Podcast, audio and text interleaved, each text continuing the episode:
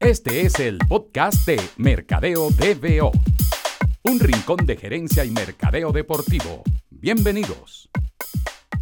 En este episodio, Hoy tenemos un invitado de, lujo, una persona a la que admiro mucho por su, por su gestión en el baloncesto de nuestro país y, y también en otros eventos en los que, en los que hemos coincidido, pero que eh, sin duda con su gestión específica en la presidencia de la Liga Profesional de Baloncesto marcó un antes y un después para, para la disciplina en Venezuela.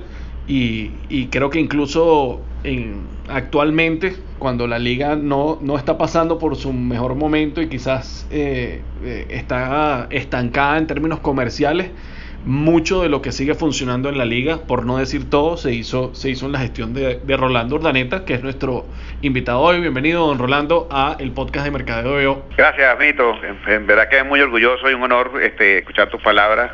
Este, creo que tanto Mito Dona como Mercadeo están marcando una pauta en, en todo lo que es quizás eh, el, el, el, la parte académica del mercadeo. Este, son cosas súper importantes, súper interesantes, que todo el mundo sigue, muy ligeras. Este, llama mucho la atención cómo manejan todas sus redes y, y realmente es un orgullo estar con ustedes.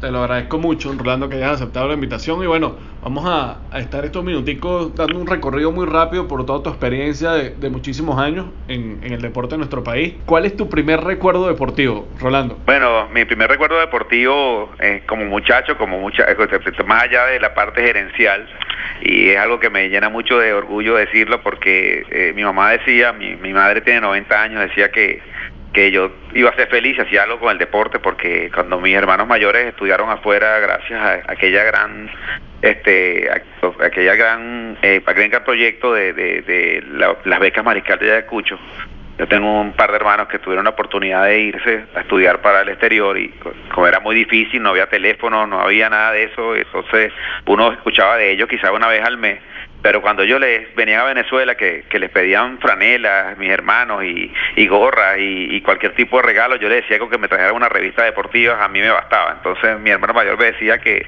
yo era el más barato de todos, pero también era el más pesado, porque las revistas pesaban mucho en la paleta. Salía gratis porque agarraba las de la universidad, pero pero cuando la metía en la paleta le pesaba mucho. Entonces decía que era, era gratis, pero pero pero muy pesado. ¿no? ¿Y dónde nace esa pasión por el deporte? O sea, ¿cuál, cuál fue el primer deporte que, que atrajo la atención de, de, ese muchacho que le pedía a sus hermanos que le llevaran re, revistas deportivas? Sin duda el béisbol. El béisbol en mi casa, mi papá estuvo eh, coqueteando con Cervecería Caracas cuando era muy joven y mi hermano Heriberto eh, también estuvo coqueteando con Tiburones de la Guaira. Mi hermano tiene un par de años más que yo, tiene 57 años. Y, y bueno, desde muy niño, eh, mi papá fue muy fanático, como todos sabes que quieren que seamos. En aquel momento era Luis Aparicio y para mí fue, y para mí es mi ídolo, que, que no sé cuánta gente tendrá ese de ídolo, pero para mi ídolo fue Jesús Marcano Trillo este siempre que he jugado pelota y todavía por ahí en mis caimaneras y en los equipitos que saco por ahí de esos gol siempre pido el 19 porque el 19 era el número de Jesús Marcano Trillo no y, y cuando niño bueno mi papá siempre soñando con que hiciéramos algún deporte nos llevaba a jugar béisbol y eso fue una pasión este yo soy de nací en el en, en el valle pero me crié en coche unas dos barriadas caraqueñas de, que ha sacado muchísimos deportistas y obviamente eh, jugar pelota en, en, esa zona era algo como que obligado. ¿Y re ¿Recuerdas cuál fue el primer partido de béisbol al que fuiste en Venezuela? Sí, como no, como no, un Caracas La Guaira. Este, y papá nos llevó, era primera vez, tenía 11 años de edad, era primera vez que iba a un estadio. De hecho, para mí fue un año súper especial porque eh, eh, a los 11 años de edad yo fui por primera vez a un estadio de béisbol y también por primera vez fui a la playa. y bueno, más, más adelante, Rolando, ¿en qué momento eh, tú te diste cuenta que querías trabajar en el deporte? Yo siempre tenía la, la, ilusión de trabajar en el deporte, trabajar en un equipo, ¿no? Cuando me di cuenta que definitivamente no podía jugar béisbol porque no tenía la, las herramientas, me, siempre quise estar ligado al deporte y, y recuerdo específicamente la primera final Caracas Magallanes, ¿verdad?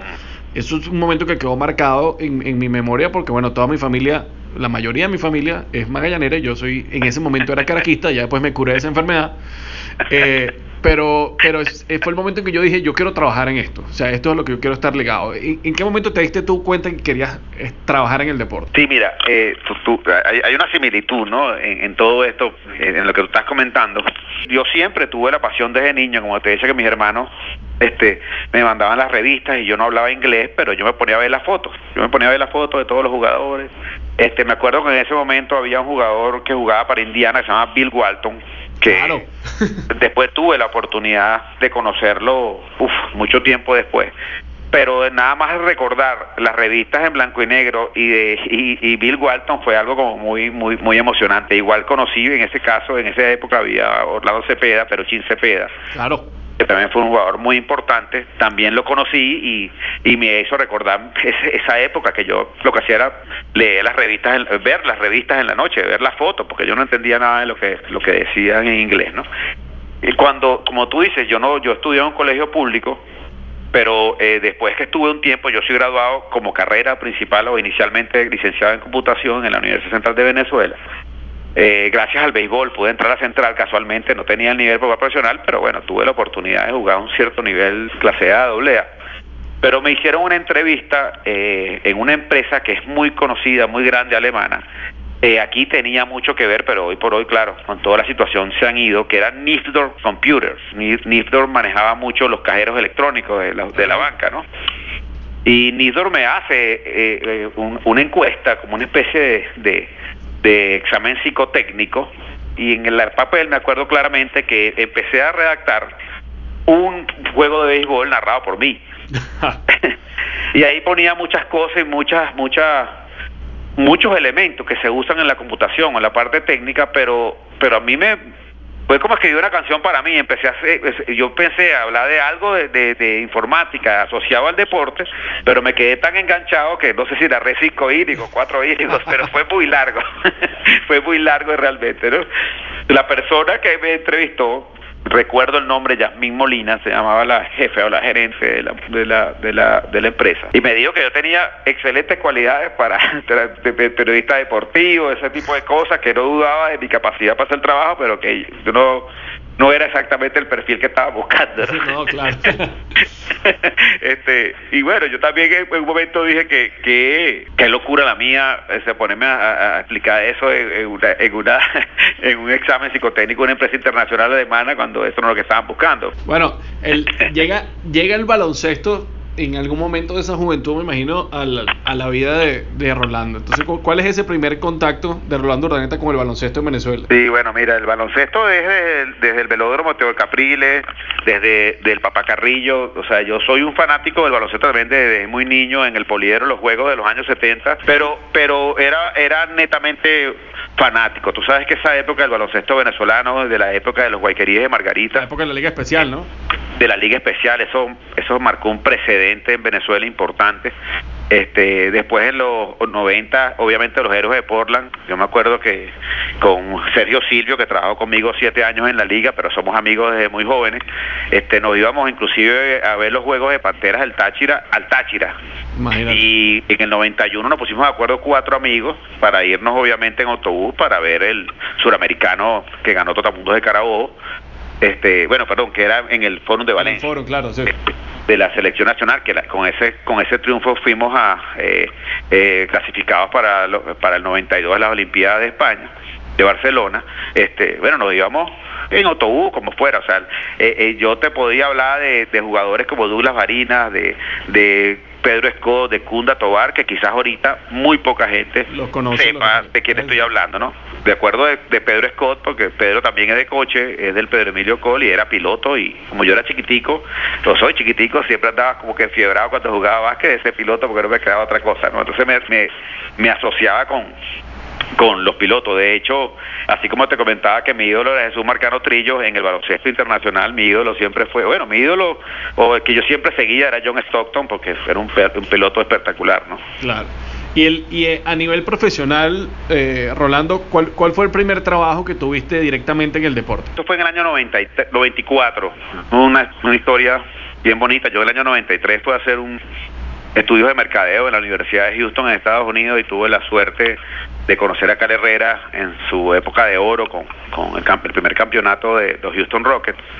Eh, y logré hacer una amistad con él y con Agustín González, que trabajaba con él también en esa época, otro venezolano de los mecedores de Katia. En el año 94 eh, se hizo un presupuesto de, de, la empresa que se llama Interperformance, es una empresa muy grande de mercado de, de, de, de gerencia de, de, dicho, de agenciamiento de jugadores, básicamente de baloncesto y fútbol. Eh, su sede está en Italia, pero tienen una gente ubicada en Chicago que es Rudoy, que hoy por hoy también es el agente de, de Grevi Vázquez y de Manu Ginóbili, de Carlitos Arroyo, de, muchos jugadores, de Tiago Splitter, de Nene Hilario, varios jugadores importantes, tuvieron a Car, tuvieron a Oscar, o sea, es una gente que también maneja mucho los los atletas internacionales, ellos mandaron un presupuesto para ver cómo empezábamos a atacar ciertas cosas en Latinoamérica. Ya yo venía de ser graduado en la Universidad Central de Venezuela como licenciado de computación, ya venía de haber hecho el PAC de finanzas del IESA y bueno, ya tenía cierto cierto nivel eh, académico y profesional y, y, quería no perder la oportunidad. De, entonces, cuando me mandaron los presupuestos y todo eso, yo hice un planteamiento y además traté de corregir muchas cosas que estaban en el presupuesto porque apasionadamente me, me, me até a decir, oye, esta puede ser una oportunidad para hacer algo con esta empresa. En efecto fue así, hablé con las personas de Chicago, eh, ellos me contrataron como si fuera un agente, un scout, en el, en el baloncesto no existe esto, pero bueno, era algo parecido a eso en ese momento. Es una empresa súper prestigiosa, tenía en ese momento más de 340 jugadores, pero yo me enfoqué en, en CAR, en Manu Ginóbili, en una cantidad de jugadores que estaban con la empresa y empezamos a, a hacer un, un, un, trabajo, anda por Uruguay, anda a ver a Esteban Batista, anda a ver a este jugador, anda a este torneo suramericano a ver quién veías, entonces empecé como que a desviarme un poco de esa pasión del deporte eh, que yo la quería hacer y, hoy por hoy lo hago eh, eh, de la parte gerencial, pero en ese momento la oportunidad fue ser es una especie de agente, de atender al atleta y, no lo conocía, tampoco tenía ni tengo la experiencia todavía para analizar qué jugador tiene la capacidad de ser NBA o Grandes Ligas o, o jugador de fútbol profesional, no tengo esa esa o sea, eso es algo que se va aprendiendo también con el tiempo, ¿no? Pero, pero, pero el enfoque era comercial entonces. Sí, entonces, y, y, y, y, bueno, te tienes una cantidad de planillas que llenan, ¿sí? tú has tenido la oportunidad de ver las planillas que llegan los agentes de los jugadores de béisbol, sí. que tienen las cinco sí, herramientas, sí. que hace esto, y hay, y hay una cosa que es como que intangible, pero lo, lo, tratan de plasmar con su experiencia para saber también cuál es el valor del muchacho para darle el bono y todo eso, ¿no? Claro. Y si va a ser un superstar, pero realmente el que no está metido de cabeza en eso, eso es chino, eso, eso no se entiende por ningún lado, ¿no? Pero bueno, algo sobre eso y ahí me até por supuesto, Car ha sido el promotor de todo esto. Sin Car Herrera yo no hubiera llegado a, a, a, tener los cargos que tuve, ni a tener las cosas que tuve en el baloncesto, ni estar ahorita inclusive en la Federación entonces, de Baloncesto actual. ¿no? Entonces, Rolando, el primer trabajo nada más y nada menos es ser el agente de Cal Herrera. Y luego entiendo también que de, de Oscar, ¿no? Primero de Cal Herrera y, y, y quiero hacer un, un, un, paréntesis, o mejor dicho, quiero poner un punto y seguido ahí, porque además llegué en el momento de los dos campeonatos de Car con Houston wow. Rockets. Yeah. ¿Me entiendes? Yeah. Y bueno, obviamente después, cuando Oscar llega, yo lo que hago es apalancarme la buena relación que casualmente todavía tengo con Houston Rockets. Te puedo dar una primicia importantísima. Car está entre los 50 jugadores más importantes de, de los Rockets ya el año pasado le dieron unos grandes premios, y menos que ustedes siguieron todo sí, eso no? que le dieron acá, pero este año lo están contratando en, en Houston como, como una persona muy importante, no puedo decir el cargo, pero wow. están dando un cargo muy importante acá en Houston, cosa que me, me complace muchísimo, es claro. una ciudad que está muy identificada con CAR y CAR muy identificada con esa ciudad. Bueno. Eso me ayuda mucho a, a, a, lo que quiera hacer de aquí adelante, también volver a, a, retomar esa historia de los Houston Rockets. Y entonces con Oscar fue mucho más sencillo porque Oscar, ya yo tenía un poquito del camino hecho, ya yo conocía a las personas, porque hay que entender que el deporte es como todas las demás este, disciplinas sin embargo te da algo más. Todo el mundo quiere estar de alguna manera ligado al deporte, ya sea como fanático, como empresario, como patrocinante, como dueño, como sea. El deporte tiene esa neutralidad de que la gente rica, pobre, y de izquierda o de derecha o lo que sea, tiene una pasión por algún deporte y al, de, al deportista lo ve con orgullo, con emoción, con admiración y no, lo, no le pone ninguna tilde de otra cosa en, en ningún momento, ¿no? Sí. Entonces, claro, con Oscar que que yo siempre he comparado y, y a lo mejor te invito a eso, yo quiero ser, quiero y lo he hecho, pero no de manera formal, porque los tres NBA venezolanos tienen tres vidas total y absolutamente distintas. Oscar llegó a la NBA, duró muy poco, quizás culpa de nuestra experiencia y, y, ciertos factores, pues creo que pudo haber sido un jugador de mucho más tiempo en la NBA, pero bueno, nos ayudó mucho la relación con los Rockets y Houston Rockets para poder hacer que Oscar fuera NBA, ¿no? Claro. Y, y bueno, vamos a adelantar un poco el, el, el, el, cronómetro y nos vamos entonces a ese momento decisivo de que es la llegada a la presidencia ejecutiva de la liga, ¿no? En el 2006 pasó algo que me asoció más al, a eso que te decía yo de la pasión por el mercadeo, por todo el tema de la gerencia, más que de la parte nada más de agenciamiento, que fue que en el 2006 la final fue Guaros de Lara contra Totamundos de Carabobo y no hubo transmisión de televisión. Entonces tú decías, oye, ¿cómo es posible que tenemos el forum, que tenemos a un equipo tan ganador como Totamundo, un equipo tan serio, y no hay ni siquiera alguien que quiera transmitir? O sea, ¿qué pasó aquí que no hay el interés de las televisoras? ¿Entiendes? Yo creo que también a la, a la liga dijeron, oye, aquí hay que hacer algo, ¿no? Pero después, como te hablo del 2003, me voy un poquito, como tú decías, el cronómetro lo ruedo un poquito hasta el 2004 que Eduardo Álvarez Camacho, en aquel momento viceministro del deporte, eh, él estaba adjunto o adscrito, pero mejor dicho, disculpen la palabra, adscrito al Ministerio de Educación, Cultura y Deporte, que así se llamaba el ministerio en aquel momento. Hoy por hoy están separados, el Ministerio de Cultura es uno, el Ministerio de Deporte es otro, el Ministerio de Educación es otro. Pero en ese momento todo estaba en el mismo ministerio a, cargo de, de, de Aristóbulo Isturiz. Sí, señor tú sabes, una persona muy ligada al, al, gobierno de toda la vida, sí, pero también antes también fue alcalde de Caracas y una persona súper fiebruda del deporte, eso sí te lo digo, con una con una pasión por el deporte muy grande como todos nosotros. Él, eh, Eduardo, es viceministro de, de, de deporte, presidente del IND, y le corresponde ir a Paraguay, o nos corresponde ir a Paraguay con una persona muy famosa, muy querida por mí, que falleció y la recuerdo siempre, que es Rufo John. En el 2004 nos pide Eduardo eh, buscar el, el, la oportunidad de hacer la Copa América en Venezuela, la Copa América de fútbol. O sea, quizás ese, ese, ese, ese episodio también Luis te debe haber comentado, porque Luis estuvo conmigo sí, claro. también en esa, en sí, esa etapa, ¿no? Este, eh, eh, la Copa América fue un gran reto un gran reto en Venezuela porque nunca se había hecho en Venezuela y nunca se ha hecho además de esa vez que fue en el 2007. Pero en el 2004 en Paraguay nosotros vamos a solicitar la oportunidad de hacer la Copa América en Venezuela, la cual nos negaron en varias oportunidades porque no teníamos los, los estadios adecuados, no teníamos las carreteras adecuadas, no teníamos los hoteles adecuados, no teníamos el, eh, el nivel de fútbol adecuado, no teníamos este, los aeropuertos adecuados. Entonces eh, eh, tuvimos que como que arrancar de cero con todos los, los, los, los, eh, procedimientos de FIFA, de FIFA, perdón, para decir, ustedes quieren hacer la Copa América, tienen que cumplir con todo esto. Si ustedes quieren cumplir con todo esto, pueden hacer una Copa América. Si no, no lo van a poder hacer. Para mí esa Copa América fue un mundial de fútbol, porque para nosotros fue cuatro años de, de excesivo trabajo, de excesivo compromiso, porque además bueno, se cometieron muchísimos errores, obviamente. Yo creo que hoy, la, hoy, no vale la pena comentar de los errores, pero sí era algo que se planteó hacerlo en cuatro estadios, como normalmente es en cualquier lugar del mundo. No solo en la Copa América, sino cualquier copa este, que este, sea análoga a esa Copa América. Y bueno, un, un, tema país, un tema gobierno, un sí. tema que había muchísimo dinero en Venezuela. Terminó transformándose en otra cosa. Sí, vamos a hacer un quinto estadio, vamos a hacer un sexto estadio, vamos a hacer un séptimo estadio, vamos a hacer un octavo estadio, vamos a hacer un noveno estadio. Entonces, eran 12 equipos para jugar en nueve estadios.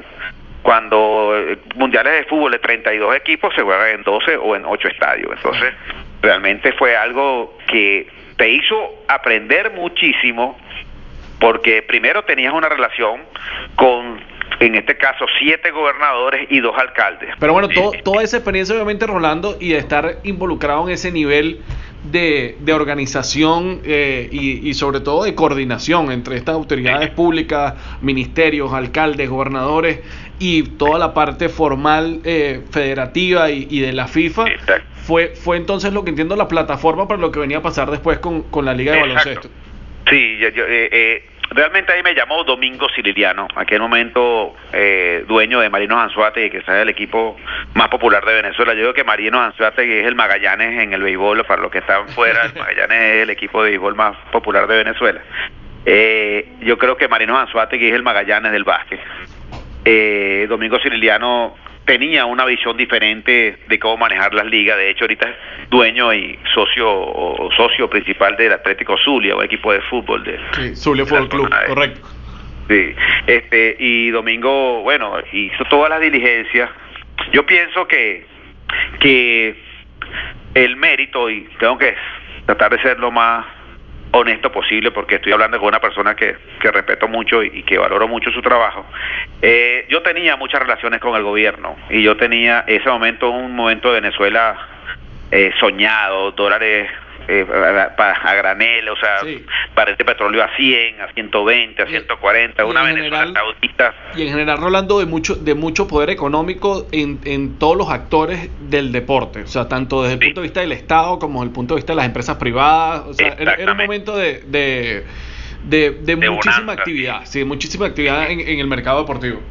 Exacto, entonces, claro, eh, eh, el, el peso quizás no fue cuál es la experiencia que tiene Rolando Ordaneta o qué es lo que ha hecho internacionalmente o vamos a ver su currículum para ver si esta persona calza eh, eh, los, los, los, los, zapatos para ser presidente ejecutivo de una liga tan importante o en ese momento la segunda liga más importante del país. No, la, la, el asunto fue, bueno, Rolando Urdaneta viene del Comité Olímpico, viene de trabajar con Eduardo Álvarez, viene de trabajar con Rufo viene de trabajar con Aristóbulo Turi, viene de trabajar en la Copa América, viene de trabajar con, con suramericanos, panamericanos. Este tipo tiene contactos y pienso que eso fue lo que hizo que, ellos se decantaran por, por tratar de que yo eh, fuera el presidente de la, de, la, de, la, de la liga. pues. Y entonces llega Rolando Urdaneta en esta figura de la presidencia ejecutiva de la liga eh, hasta donde entiendo inédita eh, hasta ese momento. Y, y, los, y los dueños de los equipos de profesionales de baloncesto de Venezuela, muy, muy, la mayoría, por no decir todos, muy recelosos del manejo de, de la liga en lo deportivo, en lo económico, de, de la independencia de cada una de las franquicias, le entregan a Rolando Urdaneta esa responsabilidad de poner orden, que fue lo que, comenzamos, que lo que comentamos anteriormente. ¿Con qué te encuentras, Rolando, cuando llegas a ese momento a la Liga Profesional de Baloncesto? Sí, fíjate.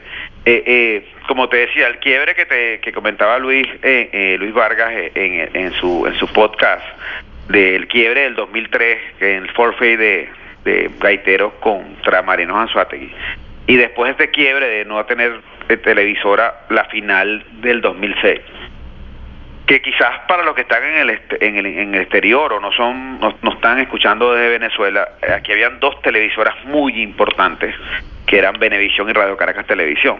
Este estas dos televisoras eran televisoras que se dedicaban a muchas cosas, a noticieros, a novelas, a deportes, tenían todo tipo, era muy variada su programación, no es como ahora que quizás la, las televisoras son más enfocadas a un género particular, ¿no? Ahora hay canales deportivos, canales informativos, canales de música, canales no, en aquel momento eran una televisora que te podía poner un programa de cinco horas, eh, de un programa de artistas y ese tipo de cosas, ponerte la, la novela más importante de, de, todo el mundo a las nueve de la noche, pero pasarte un juego de, de béisbol a las siete de la noche. O sea, era todo muy mezclado, ¿no? En ese momento también porque era el tipo de televisión que había en todo el mundo, ¿no?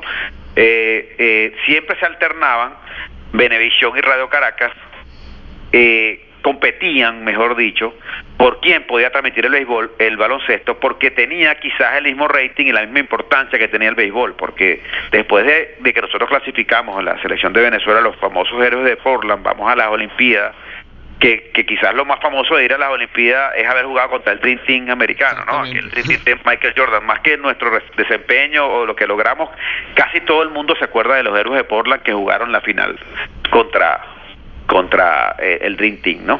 Este, eso quizás es lo más relevante, ¿no? Y, obviamente tiene razón de ser. Eh, se, se fueron creando una competencia entre los canales se alternados de Venevisión o Radio Caracas para ver quién transmitía el baloncesto, que tenía mucha, mucha, muchos adeptos, pues muchos fanáticos y mucha gente pendiente del baloncesto venezolano. Todavía inclusive yo reclamo eh, conversando con gente que a pesar de muchos logros que hemos tenido con la selección últimamente, todavía la gente identifica más a los héroes de Portland que a los héroes de ahorita. Sí, y eso es bueno, sabes que estadísticamente lo hemos, lo hemos documentado con los estudios que hemos hecho, pero sí, evidentemente, ahorita eh, en el último estudio que hicimos de posicionamiento de los atletas venezolanos con los gerentes de, de mercadeo y de marcas que patrocinan el deporte en Venezuela, el de mayor reconocimiento es Grevis Vázquez, obviamente porque es el actual, pero el segundo es Cal Herrera.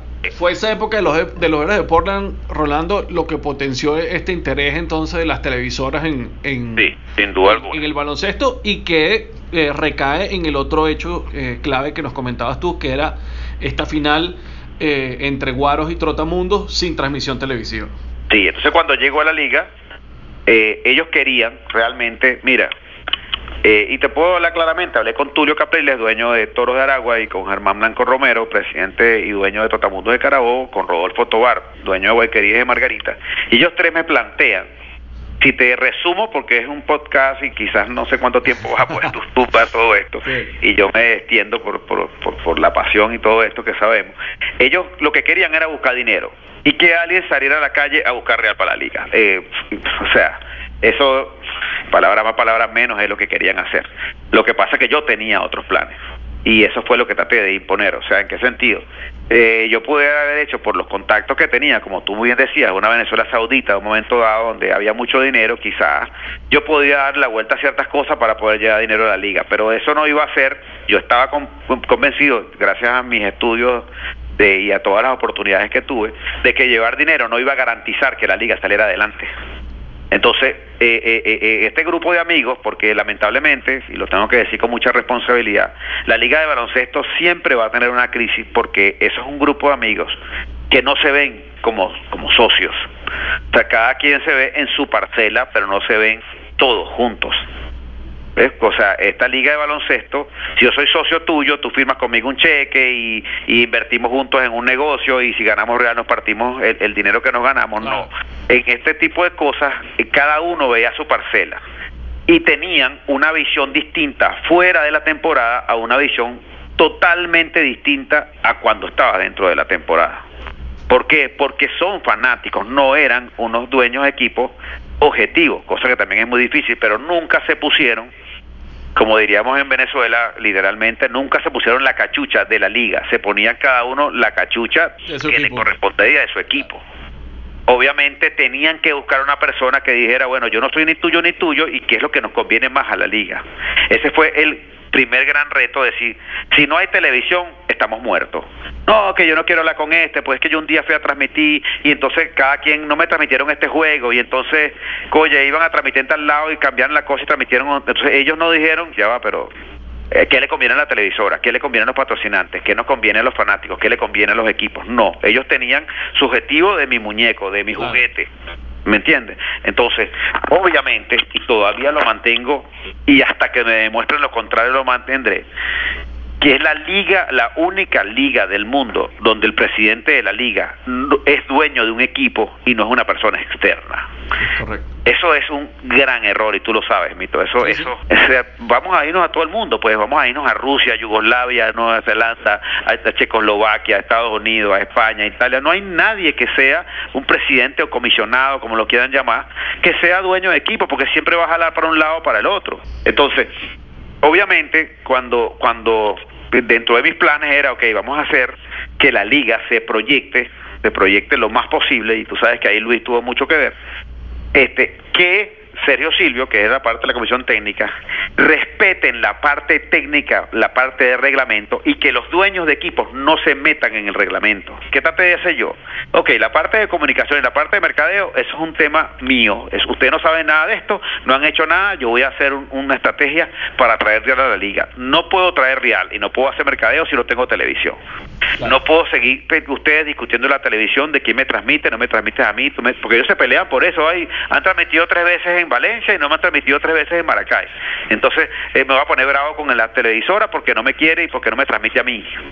¿no? Entonces ya uno era el árbitro. Ok, mira, vamos a ver, mira, me tienes que transmitir en todos los estadios. Bueno, sí, yo sé que si la final es en tal lado es más importante que tal lado, pero bueno, tienes que transmitirme la coye porque necesito también darle un poquito de fuerza a los que están más chiquitos y no solamente a los grandes. Entonces tú empezaste a ser un mediador entre las televisoras, entre los patrocinantes, que por ejemplo un patrocinante podía estar con un equipo y tenía un trato diferente a estar con otro equipo, dependiendo de quién, con quién te atendieran. Y normalmente estos patrocinantes, estos anunciantes de televisión, los conseguía el mismo dueño del equipo, que era un todero, hacía de todo. Entonces, eh, eh, una de las grandes debilidades que tienen los equipos en Venezuela de fútbol, de, de no de béisbol, eh, pero de otras disciplinas como el voleibol, como el, fútbol de salón, como el baloncesto, es que no tienen una estructura organizativa realmente bien establecida. Gerente de medios, gerente de comunicación, perdón, gerente de comunicaciones, gerente de mercadeo, gerente de administración de finanzas. No, el, el de mercadeo es un tipo que, bueno, consíguete algo y te ganas unos reales, pero no hay una estructura en muchos equipos y en el baloncesto no hay ninguno. Yo me acuerdo de una anécdota importantísima con Tulio Capriles Padre, en paz descanse, el dueño de Toros de Aragua, que el fundador de la liga, y una persona quizás de los más objetivos. Pero hay dos cosas que a mí me llamaban mucho la atención de él. Él decía, este, yo puedo ser el presidente de la liga porque yo casi nunca clasifico, entonces yo soy objetivo. Porque como yo no voy para las finales, yo no estoy peleando con los dos que están en la final, entonces yo sí puedo tomar una decisión objetiva. Esa era una premisa de, de un presidente de la liga que como yo no ganaba y yo no clasificaba, yo era más objetivo. No tengo nada en juego. Sí, no tengo nada en juego. O sea, y la segunda era que él decía, mira, no te voy a decir la palabra porque es una grosería, decía, mira muchachito, me decía a mí, eh, año 2002 o 2001, no sé, me decía muchachito, en este, en este país hay ocho equipos de baloncesto, en ocho ciudades importantes. Hay ocho dueños y yo soy uno. El verdadero eh, poder de esa influencia está en la mezcla de notoriedad, de poder económico y de poder político que solo te lo puede dar el deporte. Sí, pero en este caso, y se lo he dicho mucho a los dueños de equipo, tú sabes que mi relación con ellos eh, fue muy frontal, o sea, somos amigos, muchos quedaron amigos, otros obviamente no los veo mucho, otros quizás estamos molestos, pero cosas verdaderamente superficiales que no, no van a llegar más allá. Pero ellos se les hacía ver, si la liga decae y si la liga no cumple con los parámetros de seguridad, con los parámetros de atender al fanático, con los parámetros de atender a los patrocinantes, con los parámetros de atender a la televisora o a todas aquellas transmisiones y redes sociales, no te va a servir de nada tú ser el dueño del equipo. lo que tú decías, lo, lo, como lo resumo yo, como lo entiendo yo, es los dueños al no prestar atención a todos estos detalles que la liga asumió como propios, ¿verdad? Los que al no hacerlo en su momento, antes de tu llegada, estaban atentando contra el propio valor de su franquicia y por ende contra el propio poder de su influencia. Entonces, la liga llega y, de tu mano y del trabajo de, Luis, eh, dan una transformación total a lo que se nos venía ofreciendo como espectáculo de baloncesto. Y una de las cosas que yo rescato, que se lo comenté también a Luis, es el tema de este concepto del espectáculo deportivo de Venezuela. La primera, el primer cambio se ve en las transmisiones de televisión y en un tema de imagen de los protagonistas. Ustedes empiezan a exigir eh, un tipo de vestimenta específico para eh, los entrenadores de los equipos, empiezan a exigir una vestimenta eh, a, los, a los árbitros, al cuerpo arbitral de cada uno de los partidos. Se hace una presentación especial durante la transmisión ah, de los árbitros tomado de, de la NBA se, se, incorpora el tema de las vallas electrónicas en los partidos y, la verdad es que hay un cambio radical en la imagen que proyectaba el baloncesto en Venezuela. Eh, ¿Qué hubo detrás de, eh, estos aspectos que estoy mencionando eh, como, como plan estratégico de lo, que la liga quería hacer bajo tu mandato en esos años? no iban ellos a arriesgar a poner vallas LED, no iban ellos a arriesgar a tener que hacer un esfuerzo televisivo o con las televisoras regionales o con fotógrafos, con periodistas para, para que el espectáculo fuera mejor visto no iban a hacer el esfuerzo. No, eso es mucho real. No van a cobrar. ¿Cuánto vale un fotógrafo? ¿Cuánto vale una televisora regional que venga para acá a grabar? ¿Cuánto vale montar unas vallas LED? ¿Cuánto vale un espectáculo que los jugadores vengan todos uniformados y que pongamos unas luces? ¿Cuánto vale poner los árbitros todos los trajes y, ponerlos en hotel cinco estrellas y no tres en una habitación? Todo ese tipo de cosas para ellos era algo que les generaba costo, no les generaba ganancias, no les generaba eh, mejor calidad de espectáculo para tener una mejor proyección. Para ellos era voy a gastar más. Claro, una visión, una visión muy cortoplacista de, del tema, porque como tú dices, no había realmente una, una planificación estratégica detrás de esto, sino era un, un, juguete, era un, un, hobby. Pues. Un hobby, es lo que te digo. Entonces, claro, eh, eh, más allá de que te voy te puedo contar algo que es un atrevimiento. Yo me acuerdo cuando Tulio Capriles, Germán Blanco Romero y Rodolfo Tobás se reunieron conmigo en una habitación del Hotel Lido en la capital de, Caracas. Eh, eh, Tulio Capriles, hijo, vivía en, en Aragua, en Maracaya, una hora y media de Caracas, pero tenía muchos negocios, un empresario muy exitoso, tenía muchos negocios en Venezuela. Y ellos me habían ofrecido un salario más una bonificación, y yo no la acepté. Y yo dije, no, mira, eh, yo quiero un porcentaje de todo lo que yo haga. Germán Blanco, que, que fue como mi padre en, la, en la liga, eh, bajando en el ascensor, recuerdo claramente, me puso la mano en el hombro y me dijo, Rolando, nosotros somos amigos, eh, nosotros queremos que hagas un trabajo, pero acepta el sueldo y la comisión, porque esto es un trabajo muy difícil.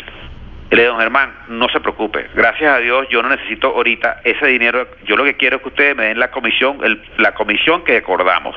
No te preocupes, pero estás equivocado, piénsalo bien, un poco protegiéndome, ¿no? Claro. Al año, al año, solo al año, cuando volvimos a hacer la Asamblea Nacional, Tulio me llamó, oye, eh, Rolando, quiero hablar contigo. ¿Será posible que negociemos esa comisión que está muy alta? ¿Entiendes? O sea, el año pasado no me aceptaba porque me estaba protegiendo y este año me la quiere bajar. O sea, ¿cómo es esto? No? Entonces, claro, no fue... Eh, a mí me gusta mucho que, que otros, y es como tiene que ser, digan que uno hizo un trabajo eh, bien, porque decir uno mismo es vanidad, es ego, eh, es otra cosa, ¿no? Y, me gusta mucho que yo me fui a la liga en el 2013, estamos en el 2018 y la gente todavía recuerde ciertas cosas, ¿no? Uno lo recuerdan con rabia, otros lo recuerdan con alegría, otros lo recuerdan con, con, con, admiración, otros lo, recuerdan porque quizás es lo justo, pero, pero eh, eh, ahorita, por ejemplo, eh, Mito, y, me motiva mucho eh, lo que estoy haciendo con la federación, porque siempre están diciendo que eso estuvo bien, porque era otra Venezuela y eso no es verdad. Yo estoy seguro, yo no tengo obviamente aspiraciones a ser nuevamente presidente de la liga, realmente no tengo aspiraciones para eso. Eh, no, ya pasé esa etapa y ya se cerró esa etapa, ¿no? Pero yo estoy seguro y estoy probando ahorita con la Federación Venezolana de Baloncesto que se pueden hacer las cosas como tiene que ser y puede ser exitoso, más allá de la crisis que está viviendo Venezuela porque en estas crisis también se generan oportunidades. Es correcto. Y esas oportunidades uno tiene que convertirlas en, en, dinero. esa es la verdad, porque eh, mucha gente, eh, y tú lo sabes, porque tú eres una persona de mercadeo y quizás de las mejores que hay, o toda tu, todo tu grupo, la gente le da miedo hablar de dinero. la palabra dinero, como que decir la palabra, eh, suena como, como que tú eres un, un, un, pesetero, una persona que, que puedes poner en la mesa cualquier cosa, o puedes poner debajo de la mesa cualquier cosa solamente porque llegue dinero y eso no es verdad. Pero el mercadeo es sinónimo absolutamente de dinero, porque sin dinero no puedes mantener las franquicias o no puedes mantener lo que estás haciendo. Viendo en retrospectiva, Rolando, esta etapa obviamente de, la presidencia de la Liga de Baloncesto, ya para tratar de terminar también cerrando esta etapa y podernos enfocar en lo de la federación. Eh, de todo lo que se logró, de todas estas, estas gestiones, de lo que te tocó lidiar con los dueños de los equipos, obviamente, cambiar esa mentalidad de, de individualista y, pensarlo más como, como conjunto. Eh, ¿Qué es lo que te dio más satisfacción? Si tuviese que mencionar una sola cosa, de mira, lo que más, lo que más orgullo me da de todo el trabajo que hicimos en la liga fue esta cosa. ¿Cuál sería? Que sí se logró el eslogan que era el espectáculo deportivo de Venezuela. Nosotros logramos darle importancia a Bolas Estrellas y que la gente quisiera estar por lo que tú dices. Había una gran proyección en Bolas Estrellas, había un espectáculo con artistas, con, con cosas para niños, con cosas para adultos, con, todos los, los, los, como dicen la gente en Venezuela, con todos los juguetes. Había juego de había tiro de tres, había dribbling, habían clavadas, habían uniformes a nivel, los artistas importantes del país estaban ahí en el medio tiempo, al principio del, del juego, las entrevistas, la mudanza una ciudad para que todo fuera un espectáculo, este se hizo un espectáculo que la gente valió la pena. Después inclusive los jugadores que buscaban excusas para agarrar esos días libres, no querían agarrar esos días libres, sino querían estar en el juego. Sí, actualmente Rolando, de los equipos de la, de la, de la Liga Profesional de Baloncesto, ¿cuál crees tú que es el que está manejando de, de mejor manera la plataforma de marketing? Eh, fíjate, dos cosas. Hay uno que, que creo que ha hecho un espectáculo eh, por arriba del promedio en cualquier país del mundo. Yo diría a nivel de NBA, que es Guaros de Lara. Guaros de Lara eh, está haciendo unos espectáculos que, y ha hecho una inversión muy grande en que cuando tú vas a un juego allá, sientes que no estás en Venezuela.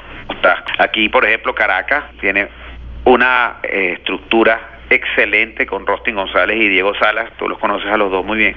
Este, eh, aquí y, y Eliana Escalante ahora también, que está trabajando directo con Cocodrilo. Sí, por eso. Eh, ¿Con quién? Eliani, Eliani Escalante, que sí, claro, claro. La, gerencia de marca de Cocodrilos ahora también. Sí, pero como te digo, esa estructura que lleva el, el, Caracas Sport Park con Cocodrilos de Caracas, con Caracas Fútbol Club, es excelente y fíjate, a pesar de las crisis, se está manteniendo en el tiempo y tiene su marca bien potenciada y tiene su presencia de marca bien definida. Y, la, última pregunta de, de, la liga profesional, Rolando, para que pasemos al, tema de la federación. ¿Tú crees que es viable una liga profesional de baloncesto sin divisa? Sí, sin lugar a duda.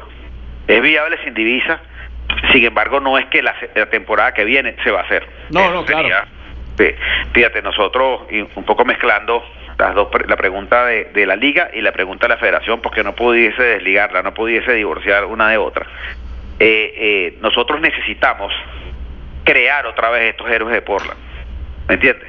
Que cuando, si tú te acuerdas o recuerdas o sabes que es así, eh, los jugadores, no, y en el béisbol, por ejemplo, hay jugadores que como dicen en el argot beisbolístico, se tomaron un café en las grandes ligas. Sin embargo, aquí son unos ídolos y la gente viene a verlos. Te voy a poner dos ejemplos muy claros: José Castillo y, Jesús Guzmán. Exactamente. Son dos jugadores, excelentes jugadores de la liga profesional que llaman muchísimo la atención, que tienen muchísimo arrastre con la fanaticada de cualquier equipo. Pero no fueron jugadores de gran talento que llegaron a Grandes Ligas, tuvieron diseño de Grandes Ligas ni hicieron nada en otras ligas. Pero tiene, tiene uno emblemático en Lara, Robert Pérez. Robert Pérez, ese es el más emblemático de todos, ese no tiene, bueno, ese sí no tiene comparación con ninguno, ¿no? Pero te decía esto, Robert es otro, obviamente, que no fueron jugadores, o sea, con un gran talento, pero no llegaron a ser un Boabreo, ni un Andrés de la Rega, ni un Marvisquel, ni un Miguel Cabrera, ni un José Altuve. Sin embargo, aquí la gente no viene a ver a los extranjeros jugar, viene a ver los venezolanos jugar en el béisbol. En una época, si te recuerdas aquel Rubén Nejar de, de Gaitero de Zulia, ese era un tipo que paraba la, la, la, ciudad, pues. Pero tenías un Gabriel Estaba, tenías otros jugadores que, que también eran emblemáticos en la ciudad y, y eran venezolanos. Rubén no era venezolano, pero casi que era por todos los años que jugó. Entonces tú, aquellos jugadores extranjeros que vienen a complementar la calidad del, del juego en cada uno de los equipos, hace falta para que la calidad sea mejor. Pero ese jugador no se identifica, o muy pocos de ellos se identifican con el país, o ni siquiera vuelven a venir con el equipo que estuvieron. Claro. Entonces se pierde, tú dices, bueno, este tipo vino este año, metió 30 puntos, cogió de rebote, y así se fue juego, pero el año que se fue a jugar para Italia, se fue a jugar para China, o más nunca supimos de él. Entonces tú no puedes generar tampoco una marca, una atracción sobre eso. En cambio, si, si tú tienes a Gabriel Estaba o tienes a Luis Betalmí o tienes a Heiler Guillén, que yo digo que a Heiler Guillén lo duda todo el mundo, pero Heiler de repente me costaría pensar que estamos en la Plaza Altamira, un poco para que entienda la gente lo que... En una, en una avenida en una avenida comercial o en una zona comercial muy importante de Venezuela. Me, me, me costaría ver, eh, eh, creo que no todo el mundo identificaría quién es Heiler Guillén. Yo estoy de acuerdo. ¿Por qué? Porque Heiler es un jugador de un 86 de estatura. O sea, es grande, pero no es el tipo que lo vas a regresar como basquetbolista. Ahora, si tú paras a, a, a, Luis Betelmí, que tiene dos metros de altura, tampoco es tan grande, pero en Venezuela es muy grande, y la gente va a decir, oye, este es basquetbolista, porque es grande, pero quizás no lo identifique. ¿Me entiendes? Un poco, si tú te pones, tú te vas para España y pones a Omar Vizquel, es posible que nadie sepa quién es Omar Vizquel, porque en España no juegan fútbol y Omar Vizquel mide 1,73. O sea, es un tipo que, que pasa desapercibido, blanco, chiquito, quizás la gente no lo identifique. Al contrario que si de repente pones a Cal Herrera, quizá la gente no sepa quién es Cal Herrera, pero dice, oye, este negro de 2 metros 8 tiene que ser un basquetbolista. Algo, algo tiene que ser, exacto. ¿Me entiendes? Entonces, eh, eh, eh, nosotros tenemos que en cuatro años, que es un poco el, tema que te decía la federación, nosotros tenemos un, una meta, que en cuatro años nosotros tenemos que tener 20 equipos de primera categoría no de la Liga Profesional de Baloncesto, de primera categoría, jugando todo el año, ocho meses al año, para que estas ligas profesionales, que sea esta, sea otra, sea la que sea, pueda tener eh, eh, el personal para escoger y decir yo quiero a este, yo quiero a este, yo quiero a este, y hacer un espectáculo que digan, oye, eh, no hay tantos extranjeros, pero el nivel es bueno, es alto, este estudia, porque si te pones a ver los héroes de Portland, todos casi estudiaron afuera. Exacto. Casi todos estudiaron en las universidades americanas. ¿Me entiendes? Y de ahí salieron a España, a Brasil, a otros lugares y, tenían un renombre importante. Nosotros tenemos que lograr eso, aunque tengamos extranjeros, este, hay que buscar que los venezolanos tengan esa presencia y que sean realmente los que arrastren eh, esas masas. Bueno, hasta aquí vamos a dejar esta, esta primera parte del podcast con Rolando Urdaneta. La verdad es que fue una, una entrevista muy extensa, pero de muchísimo, de muchísimo valor y por eso decidimos eh, armar dos episodios de, de, este podcast. Entonces los esperamos en la próxima parte con el resto de la entrevista de Rolando Urdaneta aquí en el podcast de Mercadeo DBO. Síguenos en Facebook, Twitter o Instagram, arroba mercadeodbo. También puedes visitar www.mercadeodbo.com o escribirnos a contacto arroba mercadeodbo.com. Gracias por acompañarnos. Te esperamos en el próximo episodio con más ilusión que fanático guairista en diciembre.